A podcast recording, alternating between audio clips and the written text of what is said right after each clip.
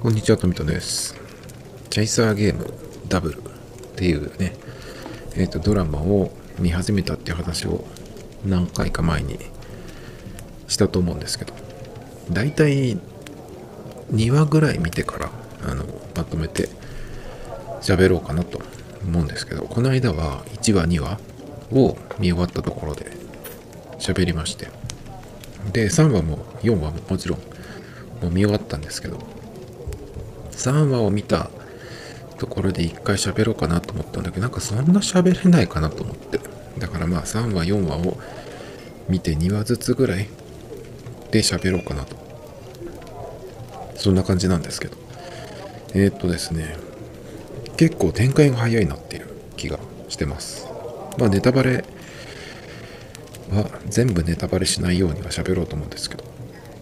まず3話ですね。3話は大きいところで言うと菅井さんの役名がねいつきか。菅井さんって言っちゃいますけど。菅井さんがえっ、ー、と冬の娘と会っちゃうんですよね。なんだっけなえっ、ー、と高校時代の男友達？高校時代からの。なんか今フリーライターとかって言ってるなんかやらかしそうな人がいますけどあの人がなんかウーバーかなんかをやってていてで冬の家の前の家かな？近所の家に配達かなんかに来ててそしたら冬が出てきたんですよね。あの旦那が出てっちゃって。で探しに行ったのかなんだか。買い物しに行ったのかな？ちょっとわかんないけど。まああの娘と一緒に出てきたんですね。でで出てきたところでその男があれ冬じゃないかって、えー、なって。で、えーと、その写真を撮って今冬が娘と一緒に出てきたみたいなのを菅井さんに送るんですよ。で菅井さんはその時何してたっけかな？わかんないけどでなんかちょっと気になって近所まで来ちゃう。ですよね。そしたらちょうどうんと娘がなんか飛び出してきて危なかったんですよ。車が来てってね。でちょっとそれをこう、えー、止めたところに、えーと、冬が登場してあこの子が娘なんだってなったところが3話の終わりかな？3話が3話でえっ、ー、と旦那が出てっちゃったんだっけ？結局4話も出てこなくて家出したってことになってんですけど。旦那どこ行ったんですかね？なんかねその仕事してたんですよ家で。冬が。で娘がちっちゃい子がいるんで、まあ、娘の面倒をその間旦那が見てるんですね。で旦那は娘の面倒も見なきゃいけないしえっ、ー、と家事もやってんですよね。でえっ、ー、と娘の面倒を見とけっていう感じでえっ、ー、とやってたら飲み物がなんかなくなって牛乳パックみたいなやつあれ牛乳なのかな？なんかわかんないけど。でパパって呼んでさ何？って来てえっ、となくなったんだけどって。言うんですよ。で、えっ、ー、と、買ってくるの忘れた、忘れた？忘れてた？っていう風になって、で、じゃあ今から買ってくるよって言って、家から、家出て、そっから帰ってこないんですね。なんかその後公園で一人でいる、うん旦那さんのシーンがあるんだけど、そこに冬から電話がかかってくるんですけど、出ないんですよね。で、それ以来、まあ、4話も出てこないんですけど、で、旦那がまあ帰ってこなくなった4話。まあ、初めて家出したらしいんですけど、まあ、だからどうなるかわかんないですけど、1週間以上帰ってきてないってことになってるんですけど、どうしてんのかね。で、そんなことしてたら、えっ、ー、と、まあ、旦那が今ずっと家事とかをやってて、冬は全然できない人らしいんですね。で、ちっちゃい子もいるし、ということで、菅井さんが、その、手伝いに行ってる？娘のなんかお弁当作ったりとかあのうちのご飯作ったりとかあとは何だろうな。なんかいろいろやってましたね。でまあそんなことやってたら中国から冬の上司が来たんですよ。もっとパワハラ上司って感じ？パワハラ女なんですけど。なんかねあの人はちょっとすごい鬼ババみたいな感じなんですけど。なんていう女優さんだっけな？別に中国中国の人ってわけじゃないんだけど。中国の人の役で日本語日本語がうまいっていう設定なんだけどちょっと中国人っぽさはないよね。前になんかのねドラマで中国人役をあの女優さん高畑敦子さんだけかな？がやって片片言の中国中国の人がしゃべる片言の日本語みたいなやつで喋ってたんだけどそれが超うまくてねあのぐらいの感じだとあこの人中国の人の役なんだ役なんだってわかるんだけどあれだとねちょっと日本人だから日本人で中国の会社にいる人なのかなみたいな感じがちょっとしちゃうんだよね。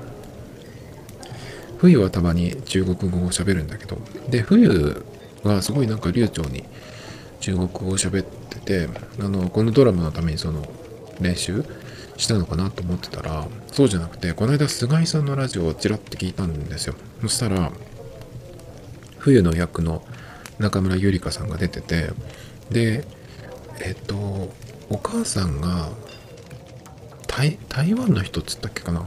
だから中国語がわかるんだってあの子供の時からだからできるっていう話をしててね。あだからあんな綺麗な発音で喋ってるんだと思って。だからあの中村ゆりかさんの場合はその冬が中国語を喋るっていうシーンがあるからなんとなくわかるんだけど。でも中国人っていう感じはしないよね。ちょっとそれも難しいとこなんだけど。意外とその普段外歩いてて中国の人とか韓国の人とか。最近ねなんか静岡でも韓国語が聞こえてくることがなんか多いんですけど。だけどあの韓国の人はちょっとわかんないけど中国の人はなんとなくその喋ってるの聞く前にあこの人中国の人かなっていうふうになんとなく分かってることもあるんですけど。だけどドラマの場合は完全に日本人に見えるからまあその辺は別にいいんだけどね。どうしてもこう中国人っていうのは忘れちゃうよね。だからあのドラマのえっ、と中で冬は何人なのかっていうのがちょっといまいち分かってないんですよね。ドラマのホームページ公式ページ見れば分かるかもしれないけど。まあいいんですけどね何人でも。で何でしたっけ？そう。パワハラ女が来て。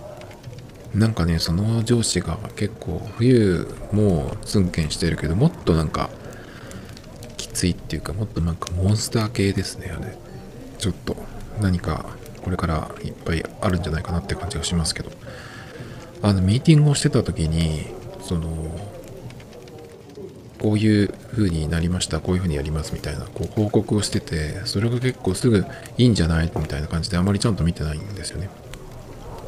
だけどなんかその社員の人の机の上とかのものものを見てて見てたんですね。あれが何なんだろうなっていうそういうところにうるさいっていうだけなのかな。わかんないけど。でもそれだとなんかその冬のうんとビジネスマンとしての厳しさみたいなところとあの合わないっていう気がするんだよね。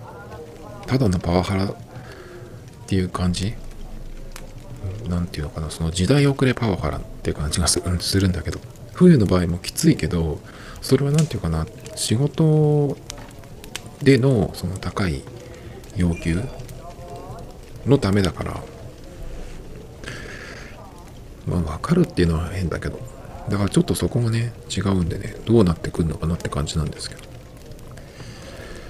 あと今回は結構話が進むっていうかなんで冬と菅井さんが別れたのかっていうのがこの回でわかるわけなんですけどでもなんかその簡単すぎないって思ってなんで別れたかっていうのがまあ出るわけですけどその理由がね、まあ、ここでは言いませんけどそれでその別れちゃうんだと思って。だって普通のさカップルではなくてやっぱりそこはうん同性同士っていうところでやはり限られてくるパートナーがっていうとこでねそんな簡単に別れちゃうのかなみたいな。よっぽどそこで別れないと冬の将来に何か具体的に不利なことがあるとかね。なんかそういう話が出てくるんだったらじゃあその冬の将来のために自分がこう身を引こうみたいなのがあるかもしれないけどただ単にさあれじゃあそんなに簡単に別れるかなみたいなちょっと思ったんですけどその話はまた後に分かるのかな。